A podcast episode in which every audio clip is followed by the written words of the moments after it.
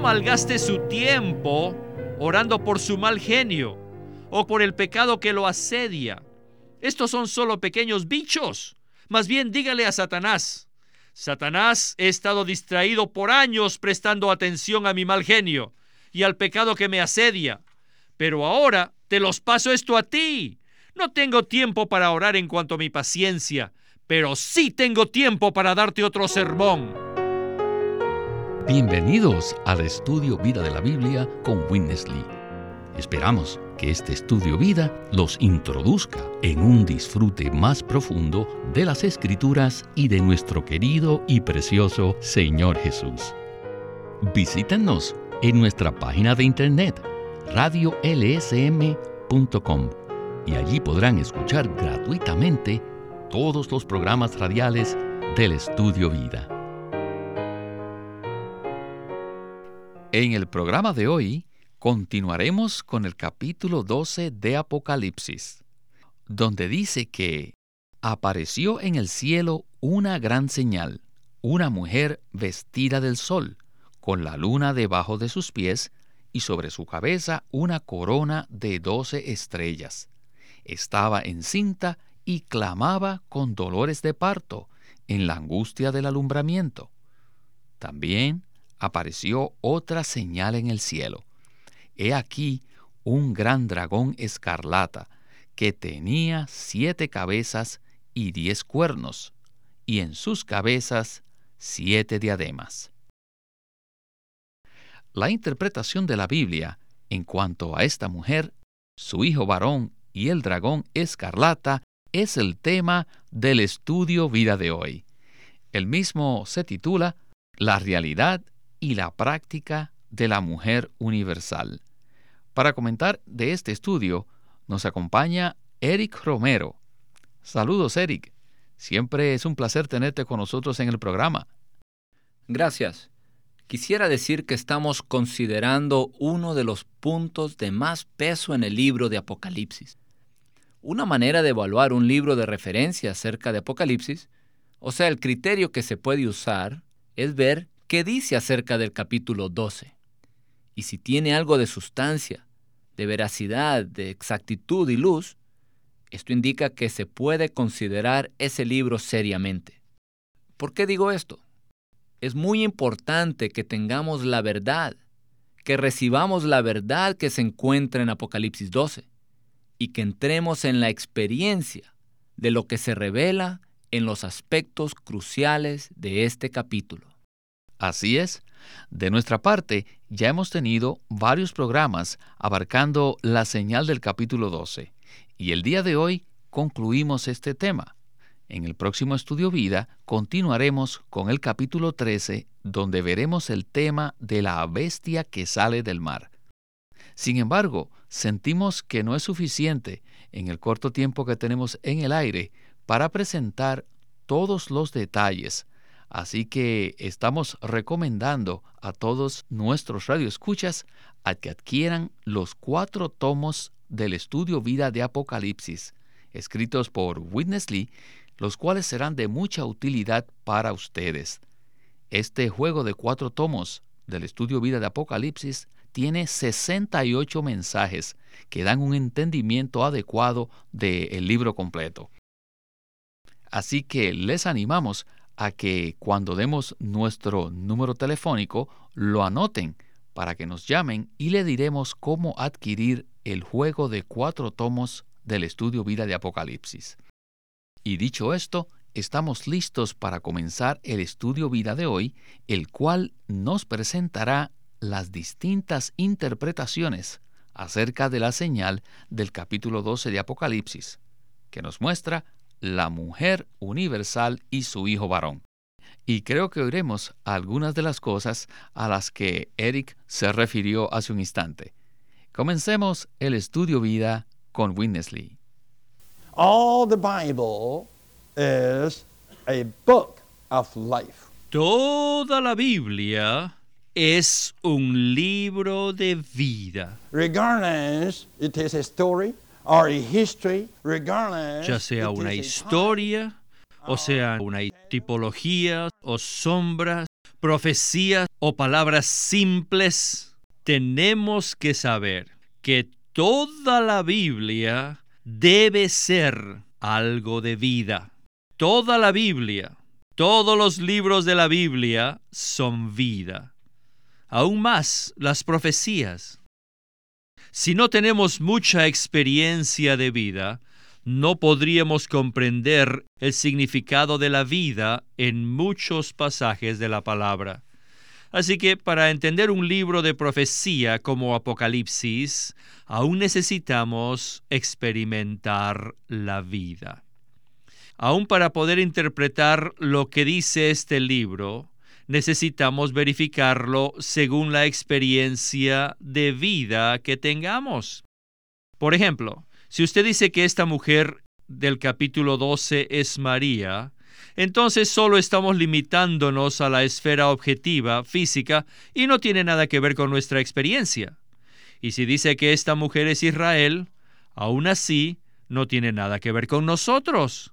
Entonces, todo este capítulo de Apocalipsis 12 no sería para nosotros, sino sería solo una predicción que nos cuenta acerca de una jovencita que se llamaba María, que dio luz a Jesús y luego él sufrió persecución, etc. Y aunque fuese así la historia, no tendría nada que ver con nosotros. ¿Ven esto?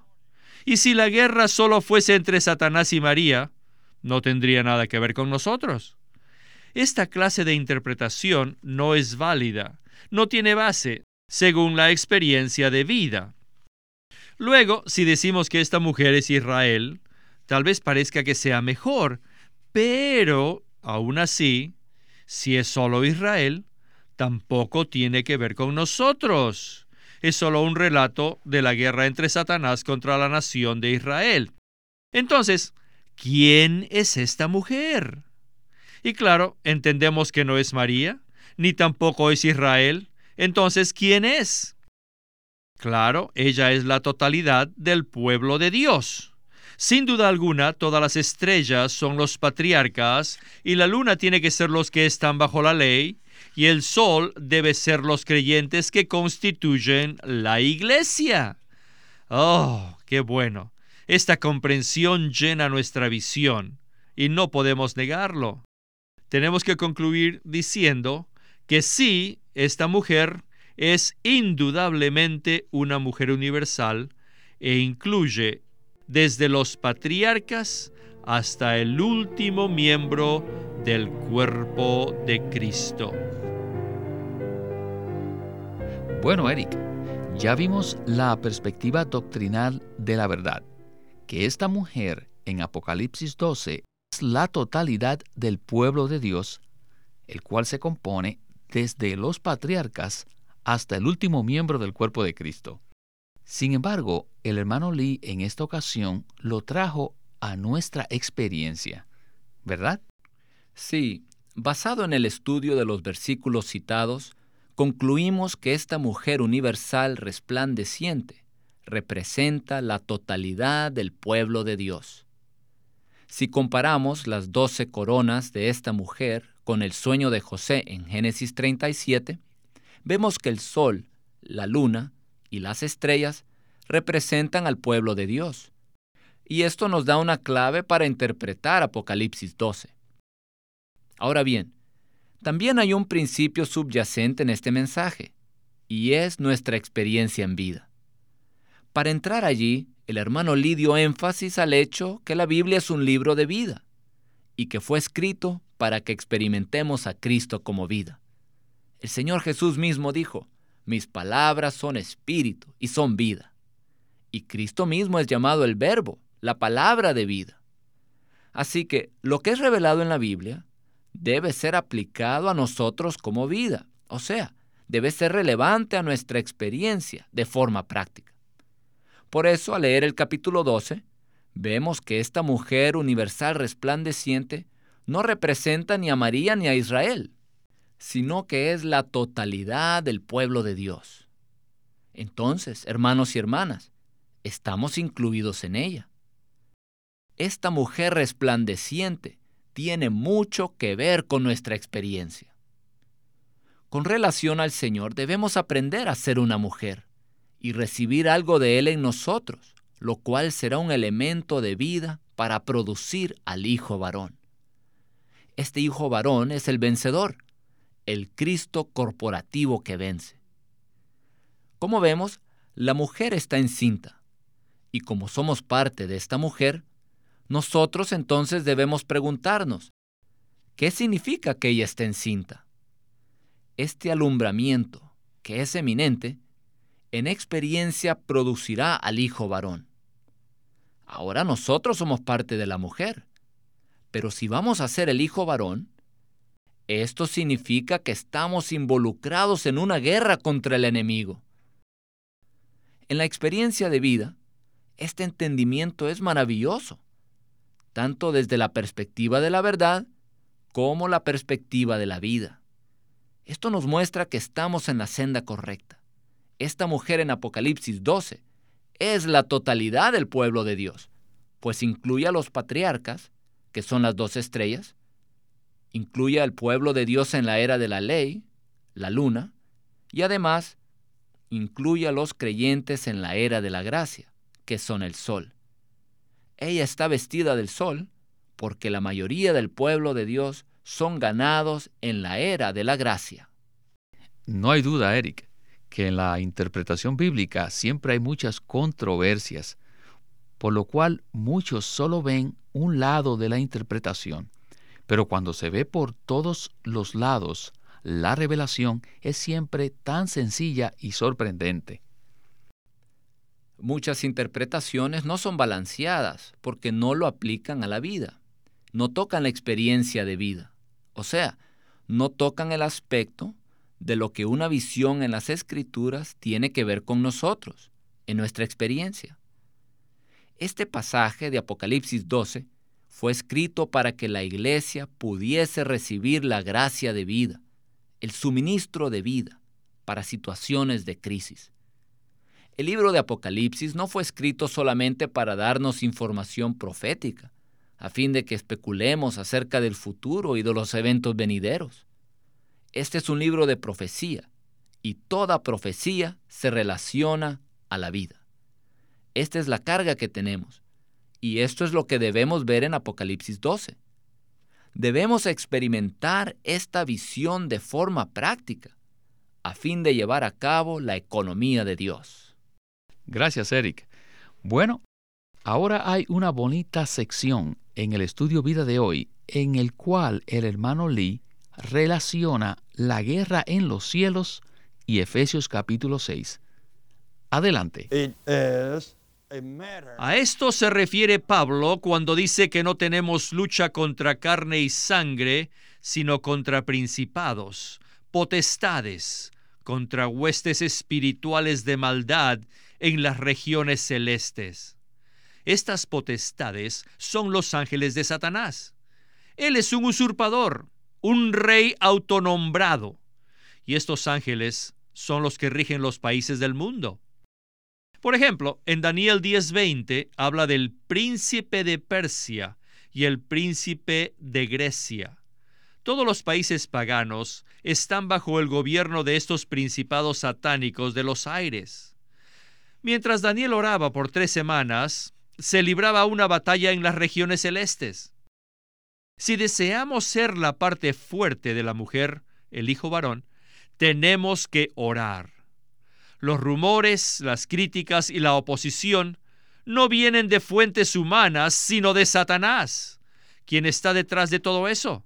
Si usted ora de este modo para atar al enemigo, estará calificado para ser un vencedor. No malgaste su tiempo orando por su mal genio o por el pecado que lo asedia. Estos son solo pequeños bichos.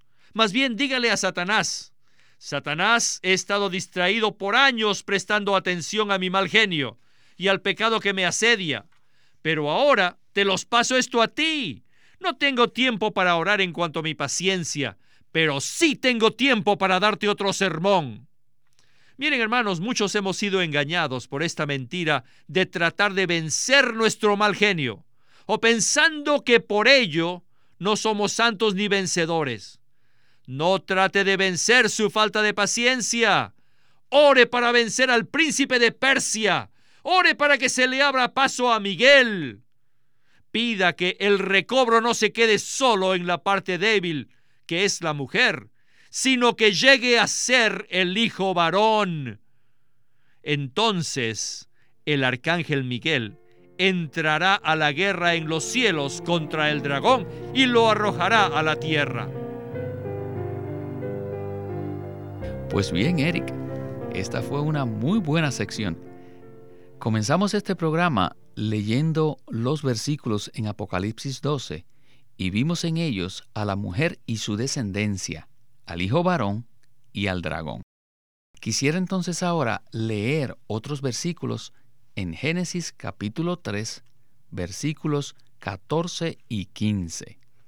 Dicen así, Y Jehová Dios dijo a la serpiente, Por cuanto esto hiciste, maldita serás entre todas las bestias y entre todos los animales del campo. Sobre tu pecho andarás y polvo comerás todos los días de tu vida. Y pondré enemistad entre ti y la mujer, y entre tu simiente y la simiente suya. Esta te herirá en la cabeza, y tú le herirás en el calcañar. Eric, aquí vemos que la guerra está presente y que la mujer, la serpiente y las simientes también están presentes como en Apocalipsis 12.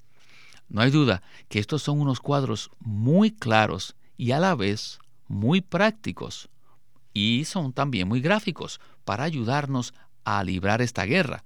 ¿No le parece? Ciertamente, lo que tenemos en Apocalipsis 12 es el desarrollo de Génesis 3.15. Siempre ha habido enemistad entre la mujer y la serpiente, desde Génesis 3.15. A medida que esta revelación progresa en las Escrituras, se vuelve obvio que esta mujer es el pueblo de Dios y la serpiente es Satanás el diablo, que ahora ha crecido y es un dragón. Y hay una guerra entre ellos, entre la mujer y el dragón. Y esta guerra se debe a la simiente.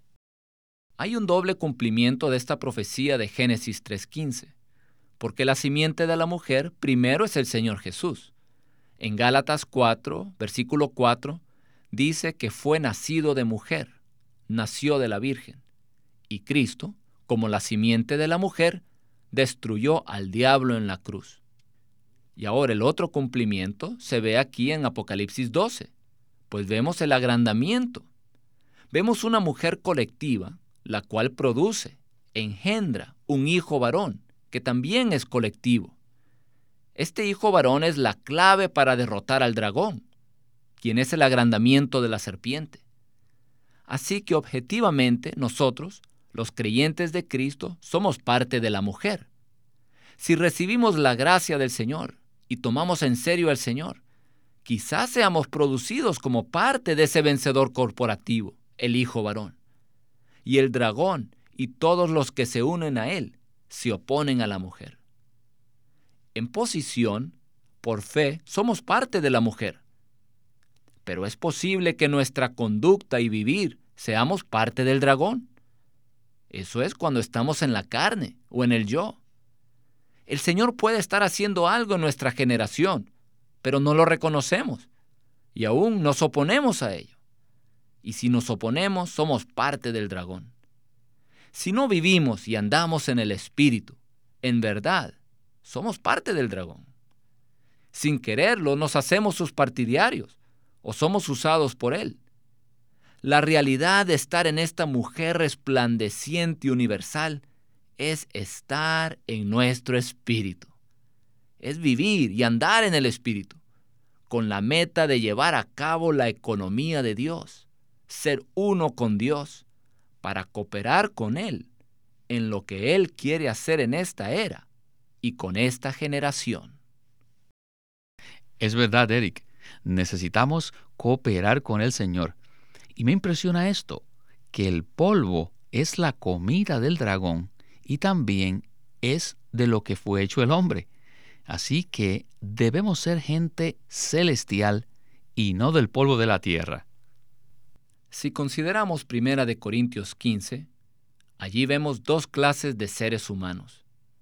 Está el primer hombre, quien es terrenal, y el segundo, quien es el Señor del cielo, en quien creemos, Cristo.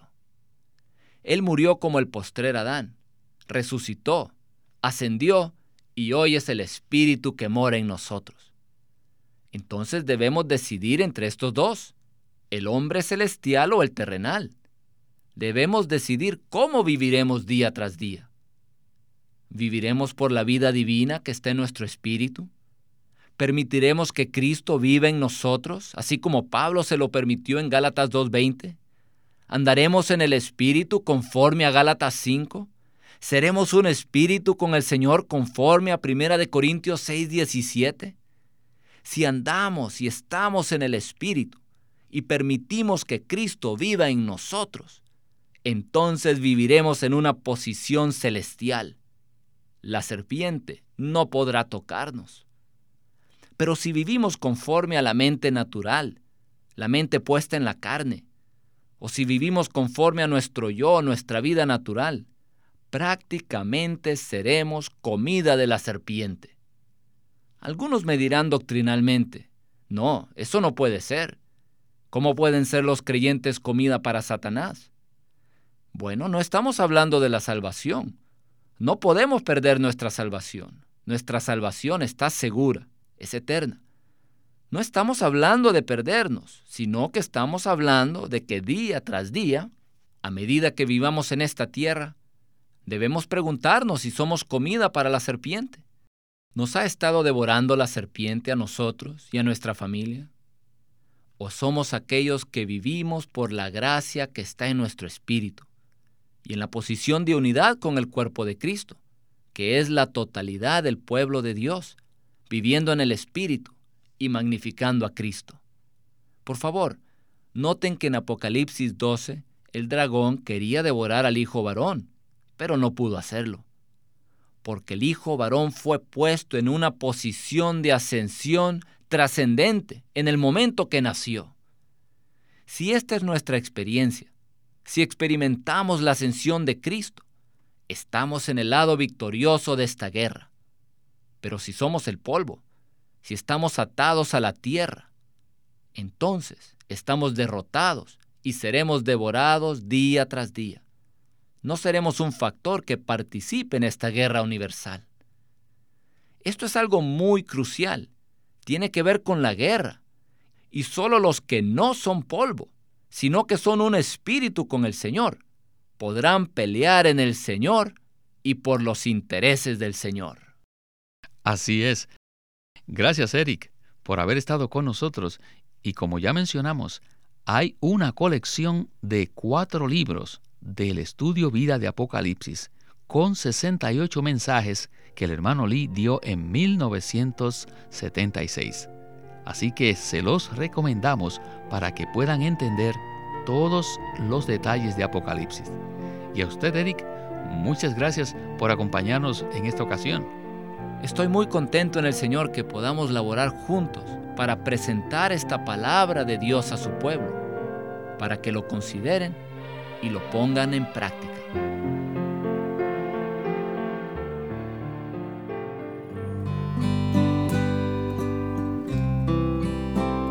Animamos a nuestros oyentes a que adquieran los estudios vida impresos, en los cuales podrán entrar mucho más a fondo con respecto a todos estos temas tan maravillosos que hemos escuchado en el estudio vida de hoy.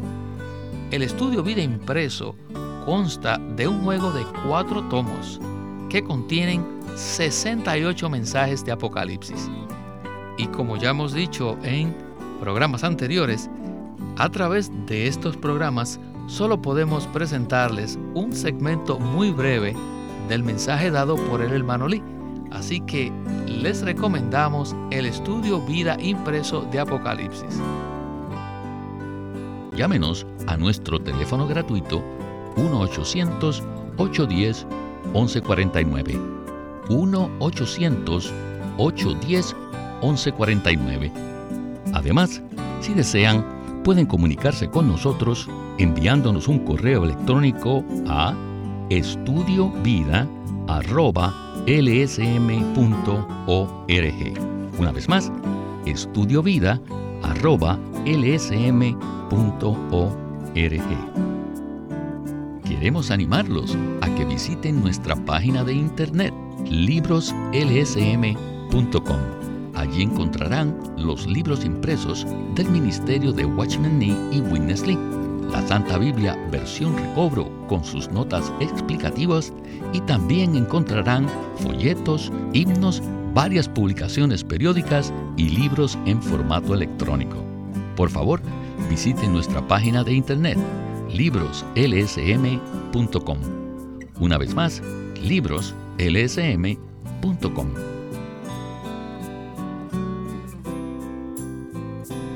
Living Stream Ministry tiene el placer de presentarles el libro titulado El edificio de Dios. En este libro, Witness Lee describe la importancia de la edificación a través de la Biblia. Desde Génesis 2 vemos al árbol de la vida y junto al árbol está un río que fluye. Y en este fluir de agua de vida encontramos los materiales para el edificio de Dios, que son oro, bedelio, que es una clase de perla, y piedras preciosas. Y al final de las escrituras vemos un edificio representado por la ciudad santa, la Nueva Jerusalén. Y este edificio, que tiene como centro la vida, está edificado con oro, perlas y piedras preciosas. Esto nos muestra que la Biblia es un libro de vida y por otro lado nos muestra que es un relato acerca del edificio de Dios. A través de toda la Biblia podemos encontrar muchas referencias concernientes a la obra de edificación, por lo que podemos afirmar con certeza que las escrituras son un relato de la edificación que Dios realiza. Este libro, El edificio de Dios, es un material excelente en este tema, la vida y la edificación que Dios efectúa. El libro se titula El edificio de Dios por Witness Lee. El estudio Vida de la Biblia es una producción de Living Stream Ministry que presenta el ministerio de Watchman Nee y Winnesley. Winnesley sirvió fielmente al Señor durante más de 70 años y culminó su labor con este exhaustivo comentario de todas las escrituras llamado El Estudio Vida de la Biblia.